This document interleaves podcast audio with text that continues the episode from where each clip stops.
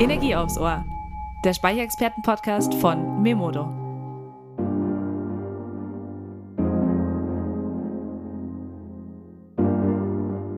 Hi Energiefans! Heute gibt es wieder Energie aufs Ohr.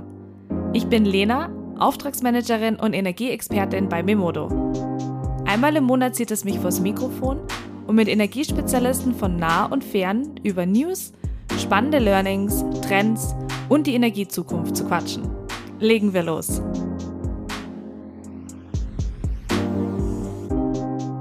Hallo liebe Zuhörerinnen und Zuhörer und willkommen zurück bei einer neuen spannenden Folge Energie aufs Ohr. Ja, Energie ist Leben. Und äh, da lese ich euch jetzt gleich mal was vor, was ich total interessant fand.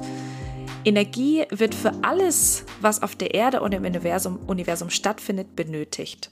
Das Universum ist ein Spielplatz der Energie. Ohne sie gäbe es keine Bewegung, keine Strahlung, keine Gedanken, nichts. Energie ist der Anfang von allem und auch gerade für uns Menschen, denn wir sind Energiefresser.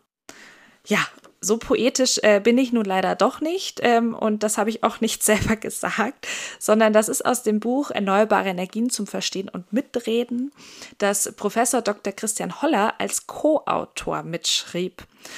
Und genau diesen habe ich nämlich heute auch da. Hallo Christian. Hallo Lena.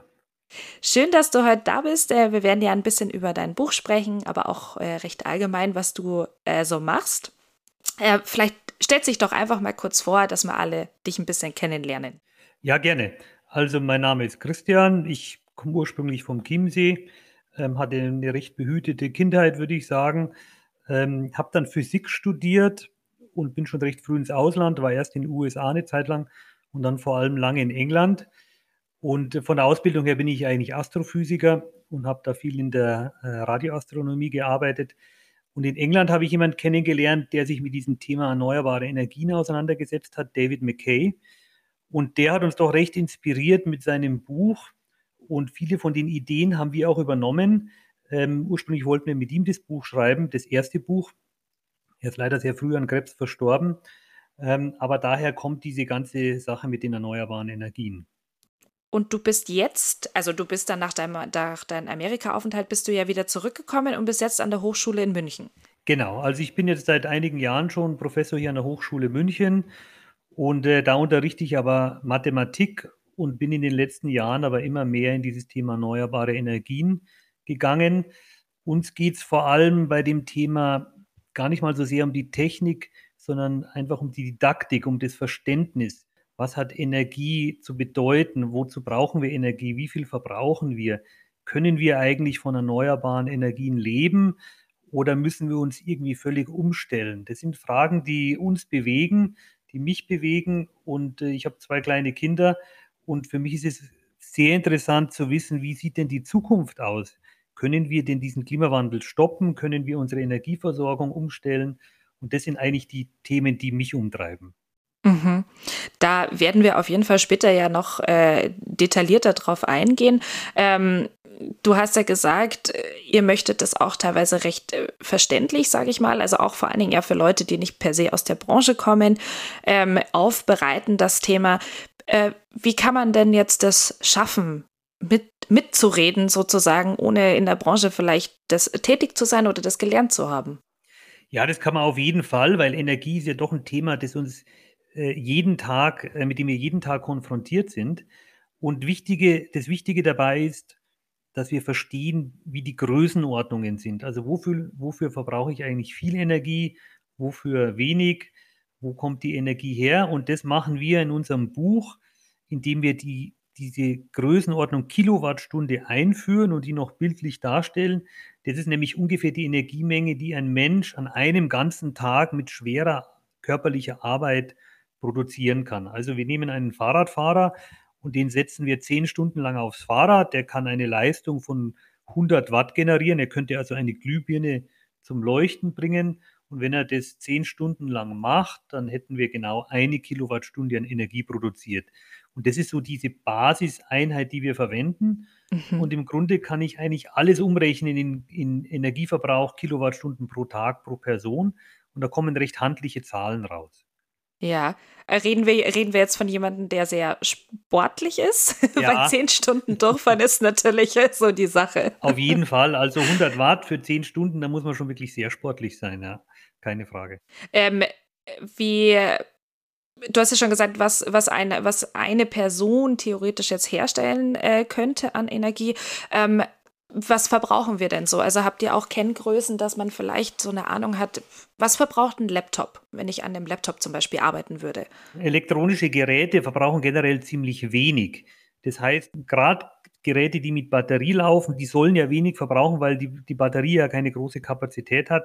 Also ein Laptop, ein Handy verbraucht extrem wenig. Wenn wir vielleicht mal aufs Handy gehen, einmal aufladen würde 0,01 Kilowattstunde an Energie verbrauchen. Und wenn ich das Ganze jetzt jeden Tag auflade, mein Handy, dann habe ich überhaupt in drei Jahren erst 10 Kilowattstunden verbraucht. Das heißt also, sich mit Handys im Energieverbrauch auseinanderzusetzen, im Betrieb, das, das, macht gar keinen Sinn. Es gab mal ein Handy, da gab es einen Knopf, da konnte man auf Ökosystem umstellen. Da wurde irgendwie die, der Bildschirm so ein bisschen gedimmt und so. Das ist natürlich ein völliger Quatsch, wenn ich von Handys rede. Mhm. Da geht es eher um die Produktion. Also ich verbrauche viel Energie in der Produktion von Handys und Laptops und so weiter, aber nicht im Betrieb. Als Größe rechnet ihr das dann auf? Also du hast ja schon gesagt, ihr habt ja diese, diese 1 Kilowattstunde habt ihr erklärt am Anfang mit dem Fahrradfahrer. Ähm, wie geht es dann weiter? Zeigt ihr das dann anhand von Verbrauch, wie du schon sagst, zum Beispiel für die Produktion von Gütern? Oder rechnet ihr das dann eher so auf den Ein-Personen-Haushalt zum Beispiel? Ja, wir rechnen das eigentlich um auf eine Person. Wir nehmen jetzt, sagen wir mal, den gesamten Energieverbrauch von Deutschland. Und es ist klar, dass ein Teil davon in Strom zu Hause verbraucht wird, einen anderen Teil verbraucht die Industrie. Viel, sehr viel geht natürlich weg für Wärme, Heizung von Gebäuden, Mobilität, Autofahren, Fliegen und so weiter. Aber wenn wir diese gesamte Energiemenge verwenden, die Deutschland braucht, das ist die sogenannte Primär, der Primärenergieverbrauch. Und wenn wir das auf jeden Menschen umrechnen, in Deutschland gleichmäßig, dann wären das 120 Kilowattstunden pro Tag pro Person. Das ist also irgendwie diese, diese Zahl, die wir uns unbedingt merken müssen. Mhm. Und das ist die Zahl, die wir ja vielleicht grob erreichen müssten, wenn wir mit erneuerbaren Energien leben wollen. Mhm. Das wäre nämlich auch äh, meine nächste Frage gewesen. Ich meine, diese Primärenergie brauchen wir ja, da, da besteht ja keine, keine Frage. Ähm, die Frage ist aber, was schaffen wir mit den Erneuerbaren überhaupt vielleicht jetzt und was benötigen wir auch in Zukunft, weil der Energieverbrauch wird ja nicht weniger werden.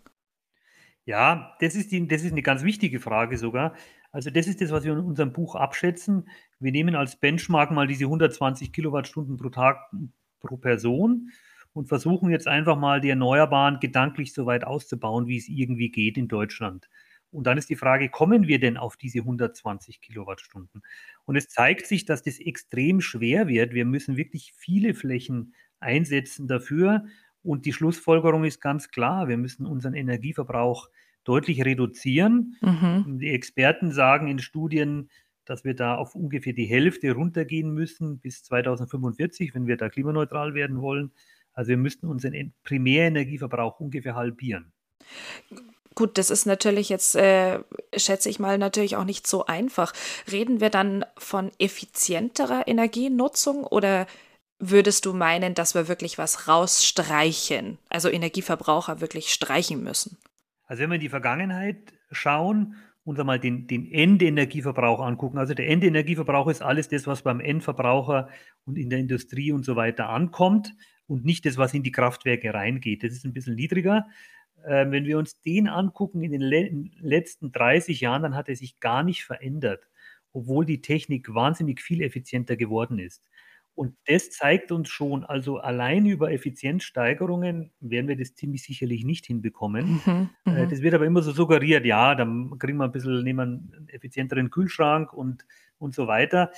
Es gibt diesen Rebound-Effekt, ähm, den sieht man ganz stark bei Autos, aber auch bei Gebäuden. Wenn ich etwas Sparsameres einführe, dann wird es meistens größer und ich verbrauche mehr davon. Äh, das heißt, wir haben in 30 Jahren den Energieverbrauch kaum reduziert. Und deswegen wird es sehr schwierig, in den kommenden 25 Jahren auf die Hälfte zu kommen. Ich glaube, wir müssen was rausstreichen. Mhm, mhm. Was würdest du da vorschlagen? Ja, also die Mobilität ist ein Riesenthema und die Heizung ist ein Riesenthema. Beides macht jeweils ungefähr 20 Prozent aus. Das sind also die großen Hebel, an denen wir arbeiten können. Die, die Änderung der Mobilität. Mhm. Man, die Frage ist, müssen wir alle, jede Familie vier, fünf Autos haben? Also das ist vielleicht ein bisschen viel, aber zwei, drei, um immer irgendwo hinzufahren oder kann man sich das vielleicht auch ein bisschen teilen? Äh, also mit Carsharing zum Beispiel. Ähm, und auch natürlich die Gebäude, die spielen eine Riesenrolle. Wie kann ich die Gebäude effizienter machen? Du hast es ja gerade schon angesprochen. Ähm, vor allen Dingen die Erneuerbaren spielen eine ganz große Rolle. Aber welches Potenzial hat denn auch welche erneuerbare Energienquelle?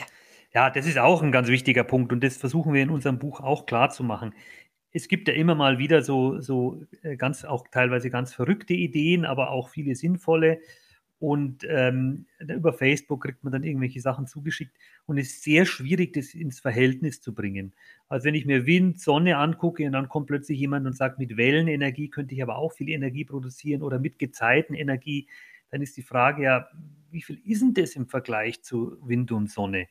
Und wenn man sich die Zahlen mal anguckt, dann wird einem klar, die großen Quellen, die, die die Hauptenergie liefern werden in Zukunft, das ist Windenergie und Sonnenenergie.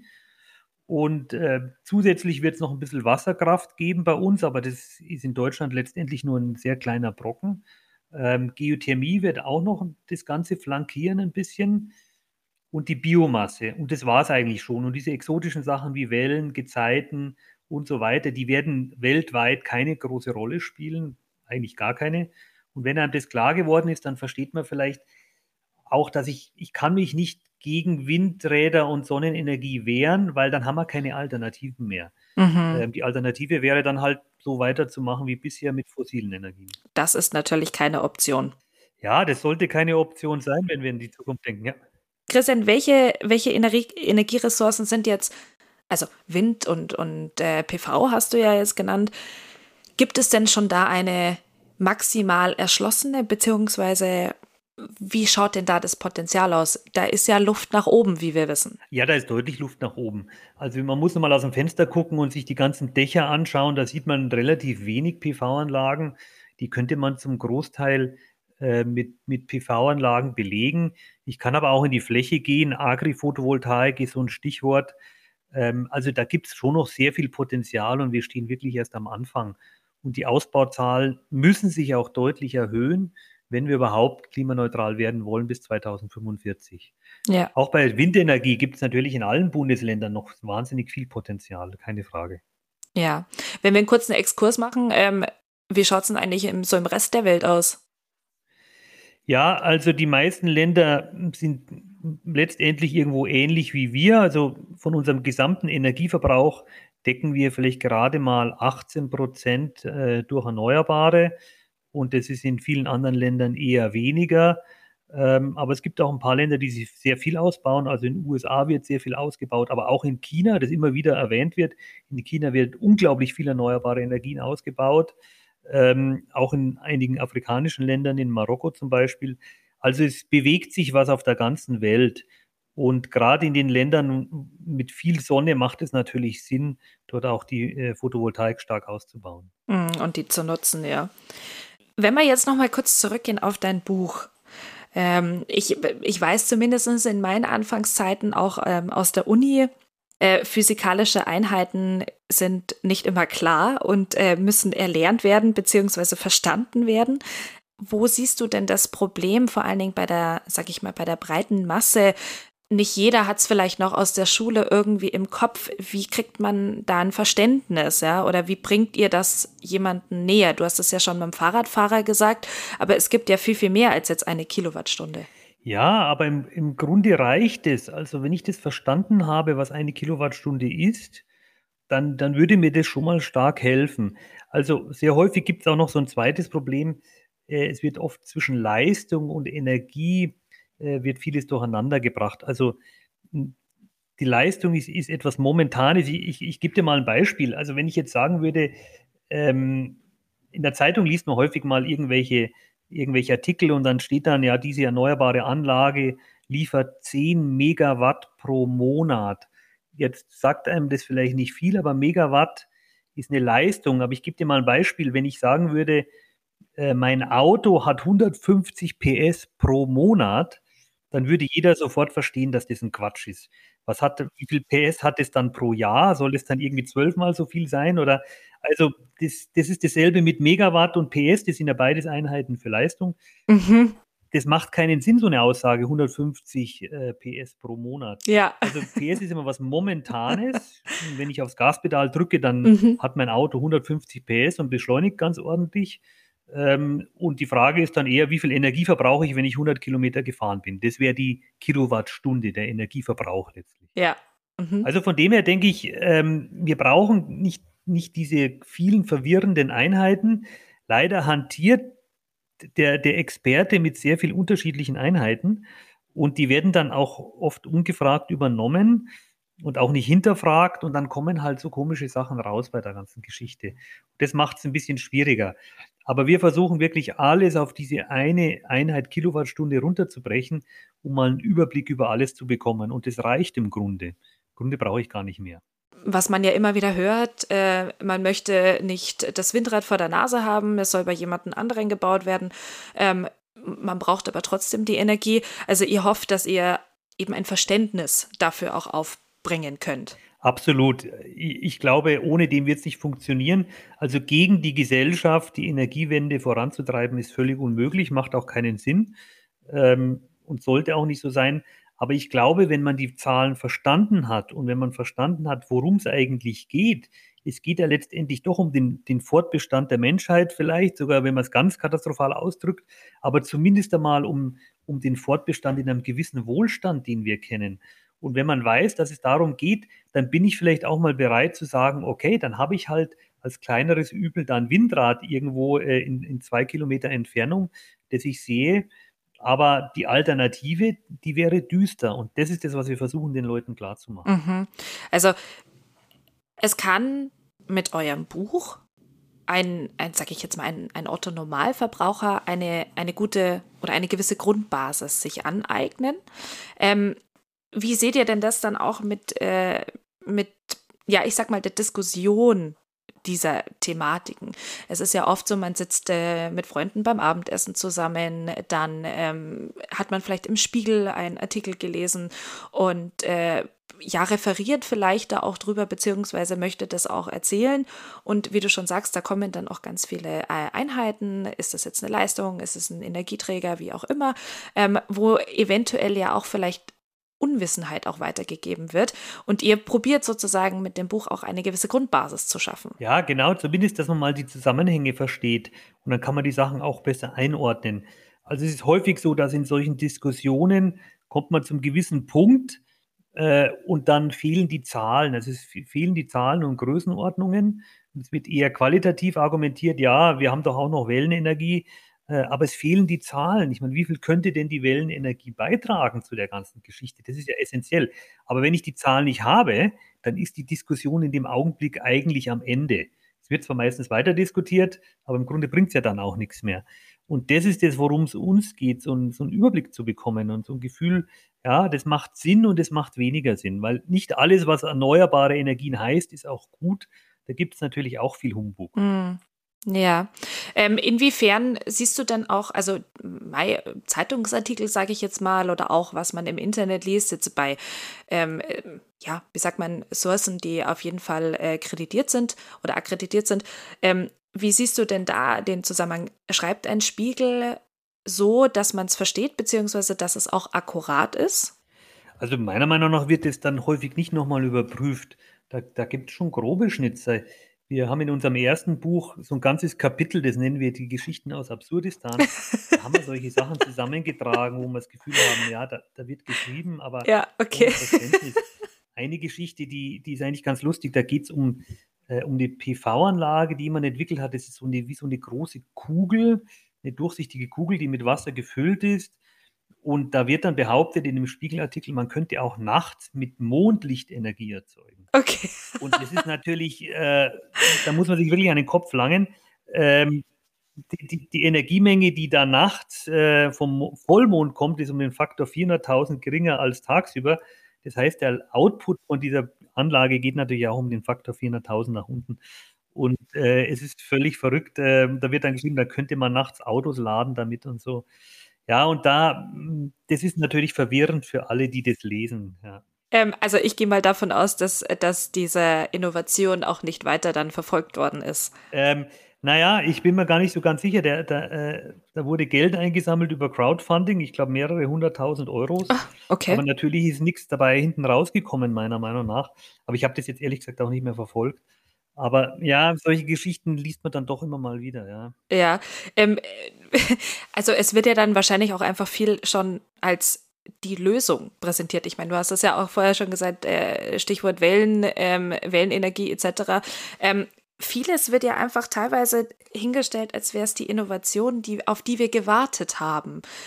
Wie siehst du, also wie kritisch siehst du das? Oder wie kritisch muss man das vielleicht auch selber dann immer sehen, wenn man sowas liest? Ja, also vielleicht nochmal zu wählen. Also das ist sicherlich eine, eine, ganz interessante Energiequelle und auch sinnvoll daran zu forschen. Also ich möchte gar nicht sagen, dass Wellenenergie keinen Sinn machen würde.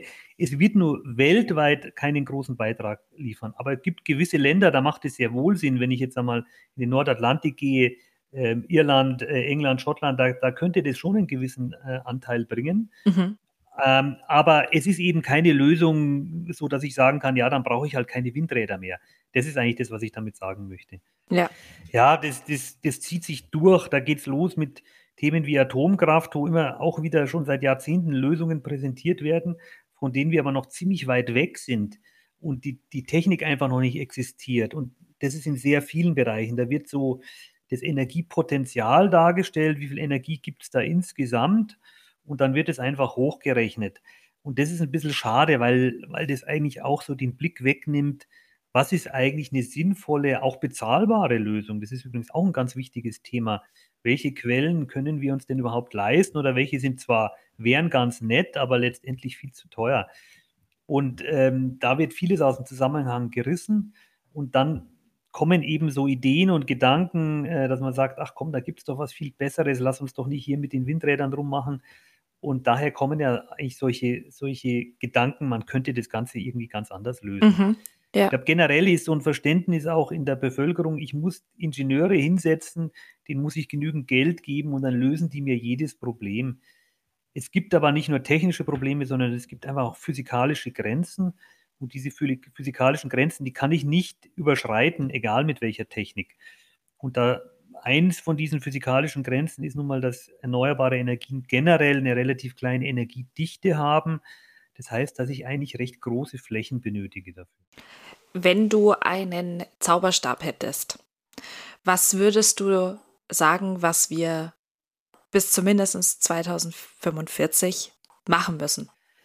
Ich denke, ein ganz wichtiger Teil ist, dass wir alle verstehen, hm, was die Alternativen sind. Also welche Möglichkeiten haben wir und dann müssen wir einfach in der Demokratie Entscheidungen treffen. Machen wir weiter wie bisher oder versuchen wir hm, wirklich klimaneutral zu werden?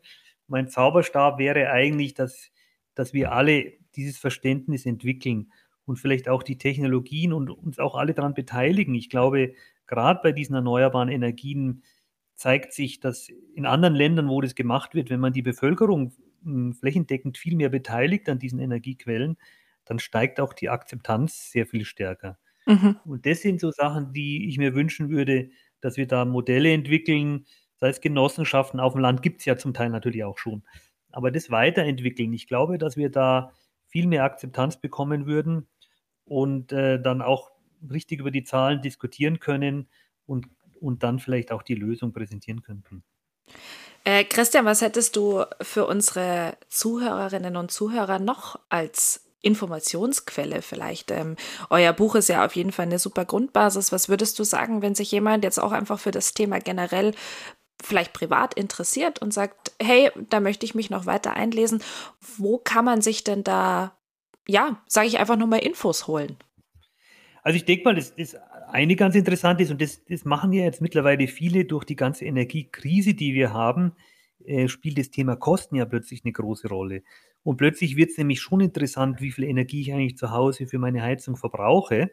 Mhm. Und da ist diese Einheit Kilowattstunde, die taucht nämlich da auch wieder auf. Also wenn ich auf meine Stromrechnung gucke, meine Gasrechnung, ähm, wenn ich meinen Benzinverbrauch angucke, dann kann ich das einfach umrechnen. Äh, übrigens, Benzin hat, ein Liter Benzin hat ungefähr 10 Kilowattstunden an Energiegehalt. Das kann man also ziemlich einfach umrechnen. Ah, und mhm.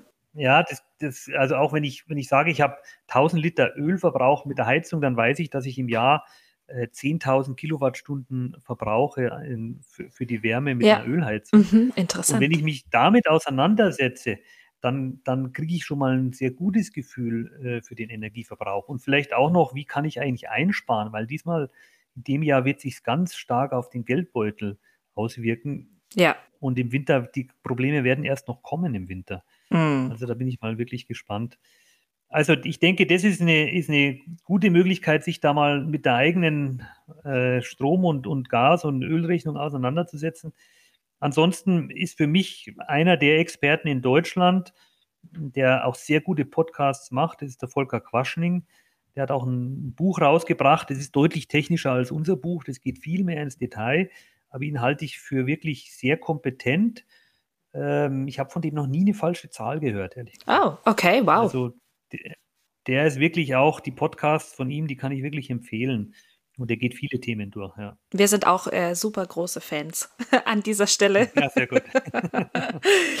ähm, Christian, nicht nur der Inhalt eures Buches ist ja äh, super lesenswert. Ähm, du hast mir im Vorgespräch auch gesagt, auch der Einband und die Grafiken haben Preis gewonnen. Wie ist es denn dazu gekommen?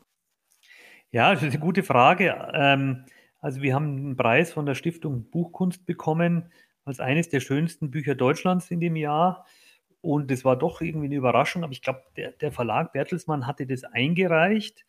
Ähm, aber wie kam es überhaupt dazu? Also, ja, Harald Lesch, ich und die anderen Autoren, was wir schon können, denke ich, ist, ist die Didaktik. Wir wissen, wie wir Zahlen aufbereiten können. Aber was wir nicht können, ist natürlich das zu illustrieren. Mhm, ja. Und äh, wir haben bei mir in der Hochschule eine Fakultät Design und da habe ich mal den Dekaner angesprochen, habe gesagt, wie wäre es denn, hat er nicht gute Studierende, die uns da helfen könnten? Und dann hat er uns da drei Namen genannt, die haben dann auch ihre Bachelorarbeit zu dem Thema gemacht. Mhm. Und ähm, gerade die Charlotte Kelschenbach, die dann diese ganzen Grafiken gemacht hat, das war also wirklich, wirklich ganz toll. Wir sind da wöchentlich zusammengesessen und haben äh, an diesen Grafiken gearbeitet und sie hat sich dann auch wirklich noch diese großen Grafiken, diese Kapitel-Opener und so weiter, viele Gedanken gemacht. Also es ist wirklich unglaublich toll geworden und wir waren, wir waren alle völlig begeistert, was da hinten rausgekommen ist. Und deswegen freuen wir uns natürlich auch über diesen Preis. Ja, herzlichen Glückwunsch dazu. Äh, sehr cool. Christian, ähm, bevor wir jetzt zum Ende kommen, wir spielen bei Memoda immer noch ein kleines Spiel im Podcast, also drei schnelle Fragen, drei schnelle Antworten. Äh, am besten aus dem Bauch raus. Okay, okay, ich versuch's. ich würde mit der ersten Frage gleich starten. Ähm, passend zu dem Thema E-Book oder eher klassisch gebundenes Buch? Ich denke, klassisch gebunden, die Haptik, gerade bei dem Buch ist die Haptik unglaublich wichtig. Das Papier, das Gefühl, ich denke, es ist sehr wichtig. Lieber äh, auf dem Briefkasten draufschreiben, ich möchte keine Papierwerbung mehr haben, da kommt nämlich jeden Tag unglaublich viel an, äh, aber dafür ab und zu ein gutes Buch kaufen. Ja, ja, stimmt. Okay, zweite Frage. Wenn du eine Superkraft haben könntest, welche wäre es? Ach, das wäre natürlich ganz schön, ja. In, energielos fliegen zu können. Das genau, das ist doch gut, energielos. Weil dafür müsstest du wahrscheinlich sehr viel Fahrrad fahren. ja, genau. Ja, das ist das Problem mit dem Fliegen, dass man da relativ viel Energie benötigt. Ja. Äh, und das wäre natürlich eine tolle Superkraft. Ja. ja. Ähm, und die dritte Frage, ich sehe gerade, es passt perfekt. Ähm, normales Fahrrad oder mit Schummelmodul, also E-Bike? Ach, ich, da bin ich auch offen. Also ich bin, bin ja sehr technologieaffin und äh, man, man erweitert seinen Radius sehr stark, wenn man ein E-Bike hat. Ich habe keines, aber ich halte die Idee für sehr gut. Und wenn man dann dafür das Auto stehen lässt, äh, öfter, dann hat sich auf jeden Fall gelohnt, äh, mit, dem, mit dem Fahrrad zu fahren. Das stimmt. Also gerne ein E-Bike. Ja. Aber du hast, du hast noch kein E-Bike, du hast erstmal noch ein normales Fahrrad. Ich habe noch normales Fahrrad mit den Kindern, fahren wir Normalfahrrad. Aber ich hatte schon mal drüber nachgedacht. Ähm, ich fahre aber ansonsten viel öffentliche Verkehrsmittel. Ja. In München ist das recht einfach. Ja, ja das stimmt, das stimmt. Ja, ich glaube, für ein E-Bike muss man sich jetzt auch etwas hinten anstellen und äh, eine recht lange mhm. Lieferzeit in Kauf nehmen. Genau. Ganz günstig sind sie ja auch nicht, das muss man auch sagen. Das stimmt, das stimmt. Ja, äh, vielen Dank, Christian. Ähm, super spannend, auch das Buch super spannend. Äh, ich meine, wir haben ja jetzt in der halben Stunde leider nur wirklich an der Oberfläche gekratzt. Das ist auf jeden Fall für jeden zu empfehlen. Ich finde das ganz toll, dass ihr vor allem den Ansatz habt, dass man auch Otto Normalverbraucher ähm, das Thema Energie beibringen kann. Wir haben ja eben drüber gesprochen, dass oft so Halbwahrheiten, Halbwissen herrscht. Und äh, ich finde das ein super Ansatz, ähm, dass man wirklich sagt, wie du schon gesagt hast, dass man die Gesellschaft da auf jeden Fall mit ins Brot holen muss. Also vielen Dank, dass du da warst. Gerne, gerne. Also ich denke, es ist ein wichtiges Thema. Wir müssen dieses Thema äh, wieder zurückholen. Das ist das, was wir sagen. Dieses Thema muss demokratisiert werden. Jeder muss mitentscheiden können bei diesem Thema Energie, weil es eigentlich uns alle auch betrifft. Und das ist das, was wir versuchen mit dem Buch. Ja, sehr gut. Vielen Dank, Lena. Ja, und bevor ich mich verabschiede, wollte ich euch auf diesem Weg noch ganz herzlich zu den Memodo Speichertagen 2022 einladen. Wir touren nämlich dieses Jahr wieder live durch Deutschland und Österreich und haben die neuesten Stromspeicher-News für euch im Gepäck. Wir veranstalten die Speichertage ja jetzt schon seit nunmehr sechs Jahren und freuen uns, euch auch in diesem Jahr wieder die Möglichkeit zu geben, euch mit unseren Herstellern zu connecten. Dieses Jahr halten wir in 13 Städten, so viele wie noch nie, und das Ganze startet in Berlin am 20. September. Unsere Speichertage solltet ihr also überhaupt nicht verpassen und wenn ihr Solateure, Elektriker oder in der PV-Branche tätig seid, meldet euch auf speichertage.memodo.de an. Dort bekommt ihr alle Infos zur Veranstaltung und schaut euch auf jeden Fall unser Trailer-Video an. Das ist richtig cool geworden. Das war's von mir. Ich sage Tschüss und Baba. Bis zum nächsten Mal.